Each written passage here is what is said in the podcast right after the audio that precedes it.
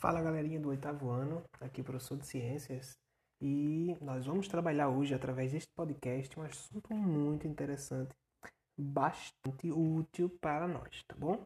Galera, nós vimos falando sobre reprodução para, através do nosso conhecimento é, adquirido, reprodução humana, trabalhamos os tipos de reprodução, reprodução sexuada, reprodução assexuada, como ocorre cada tipo, quais os órgãos envolvidos e etc. Bom, Hoje nós vamos começar um novo assunto, né? Nós vamos entrar em um novo capítulo, capítulo 5 do seu livro didático. A propósito, corre lá e pega o seu livro didático para a gente poder trabalhar junto e você poder me acompanhar aí, tá bom? Aproveite e já pega também seu caderno e tudo que você precisa para você anotar tudo, porque isso é um conteúdo novo e você precisa estar por dentro. Bom, a gente vai trabalhar a partir de agora os métodos contraceptivos e ISTs. É, bom, com certeza vocês já ouviram falar nesses métodos contraceptivos e nas é, ISTs, né? É, antes, essas ISTs chamavam-se DSTs, que eram doenças sexualmente transmissíveis. Hoje, a, a Organização Mundial da Saúde adotou o termo ISTs, que são infecções é, sexuais transmitíveis, né? transmissíveis sexualmente transmissíveis. Bom, falando sobre métodos, falando sobre métodos contraceptivos, nós vamos fazer aqui um panorama geral sobre o que são métodos contraceptivos e quais os mais utilizados hoje é, por nós, os seres humanos. E você vai me acompanhar. Pega aí o seu livro a partir da página 95, é, 96, 97 e 98. Bastante coisa hoje. Mas dá pra gente concluir sim tá? É, de antemão, já peço para que você, quando concluir esse podcast, faça um resumo daquilo que você aprendeu, beleza? Me envie esse resumo lá pela Classroom para eu poder é, ter esse feedback de aprendizado, tá bom? Isso é muito importante no, no processo de ensino e aprendizado que a gente está construindo aqui. Então, falar sobre método contraceptivo é muito fácil porque eles são muito comuns. A mídia trabalha muito isso, é, as pessoas conversam muito sobre isso, apesar de que normalmente ainda existe um preconceito muito acentuado é, de uma mãe conversar com uma filha ou com um filho, ou de um pai conversar com uma filha ou com um filho sobre esse assunto. Ainda existe uma barreira muito grande ideológica, mas nós aprendemos e nós vimos isso a todo momento na televisão, porque por informações no, no, nas mídias sociais e etc.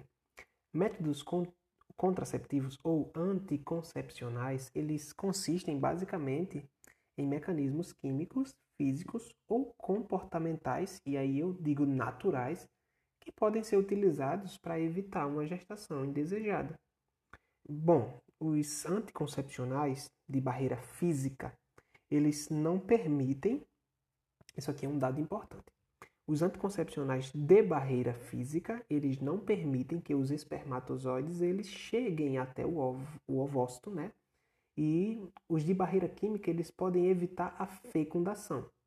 Olha só, isso aqui é um detalhe muito interessante. De, é, enquanto os, os anticoncepcionais de barreira física não permitem que os espermatozoides cheguem até o ovócito. Os de barreira química permitem que eles cheguem, mas eles não, é, a barreira química não permite a fecundação. Então o, o espermatozoide chega até o ovócito, mas ele não consegue fecundar. O que acontece é que ele mata os espermatozoides ou impede a ovulação, ok? Ou a anidação do embrião. Galera, anidação, lembra que é anidação? Fixação do ovócito fecundado na parede do útero. Oh, vocês lembram. Bom, Aí eu tenho aqui uma tabelinha de métodos contraceptivos na página 95. E aí eu tenho aí barreira física e barreira química. Aprende isso aqui, pelo amor de Deus. Em barreira física eu vou ter preservativos masculinos e femininos. Em barreira física eu vou ter diafragma. Em barreira física eu vou ter métodos cirúrgicos, como laqueadura, tubária e vasectomia para os meninos. Já as barreiras químicas, eu tenho DIU, eu tenho a pílula, adesivo, anel ou implante subcutâneo que impedem a ovulação ou anticoncepcionais, né? É, e eu tenho os espermicidas. Galera, sobre os métodos comportamentais, eu citei lá em cima os métodos das barreiras físicas, as barreiras químicas e as barreiras naturais. Lembra? Sobre os métodos comportamentais, nós podemos citar o método é, chamado popularmente de tabelinha, que é um método é, elaborado após estudos liber, liderados pelo médico John Billings, conhecidos como procedimentos naturais e comportamentais. Consiste basicamente em a mulher observar aí na tabela de ovocitação, de produção do ovócito, é, quando ela está ovulando e quando ela não está, e assim não conceber.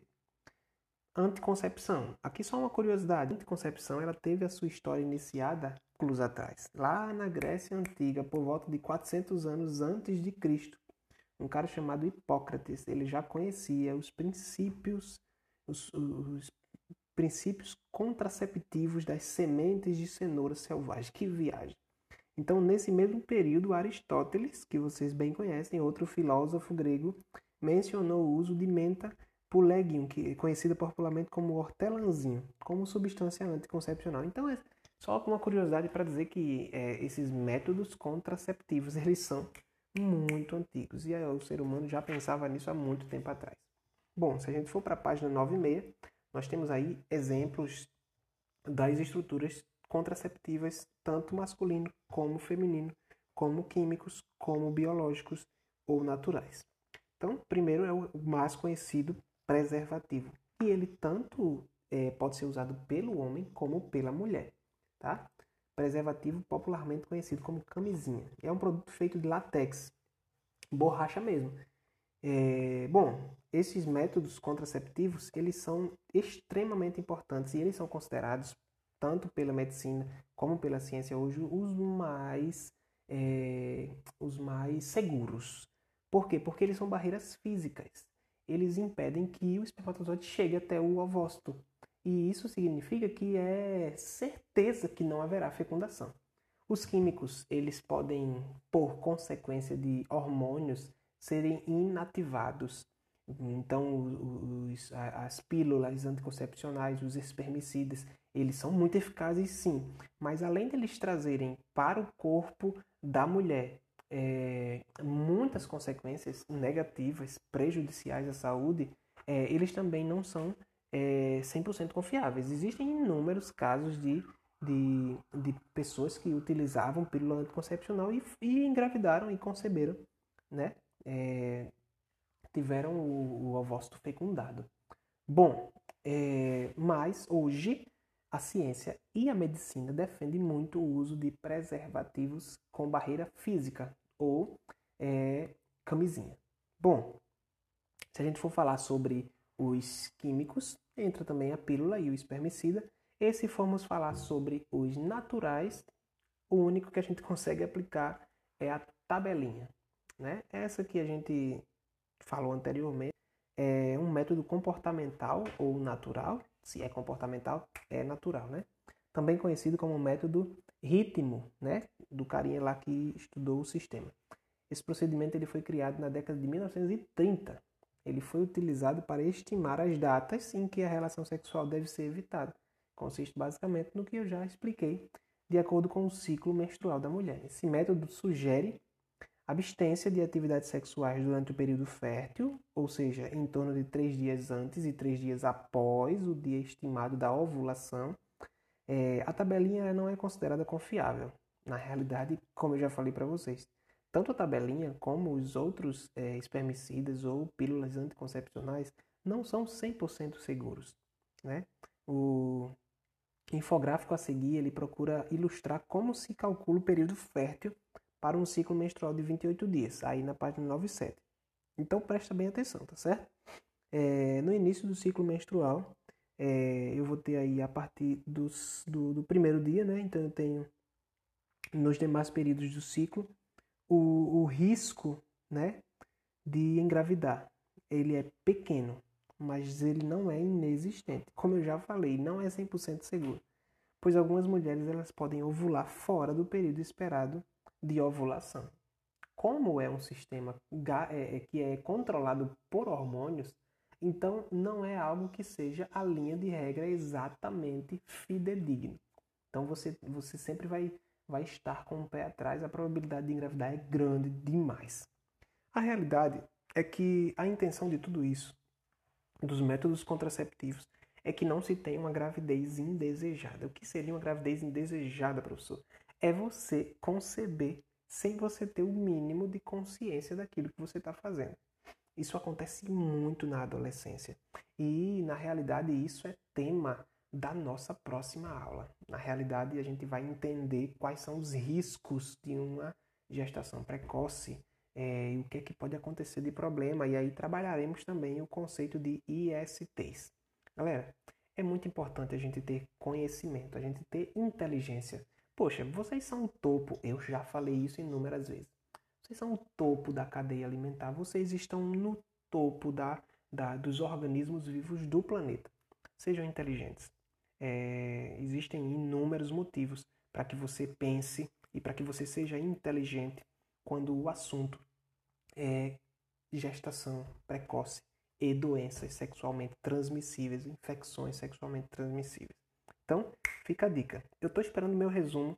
Você vai falar aí basicamente sobre preservativos tanto físicos como químicos, como biológicos ou naturais, e me manda para mim um resumo simples sobre o que você aprendeu nessa introdução ao capítulo 5 do seu livro didático, tá bom? Então, amanhã a gente se vê de forma presencial aí na nossa live e vamos conversar um pouco sobre é, os riscos né, dessa gestação precoce e as ISTs. Galera, eu vou ficando por aqui, mas eu estou aguardando meu resumo até a próxima, que é amanhã ao vivo. Valeu, até breve.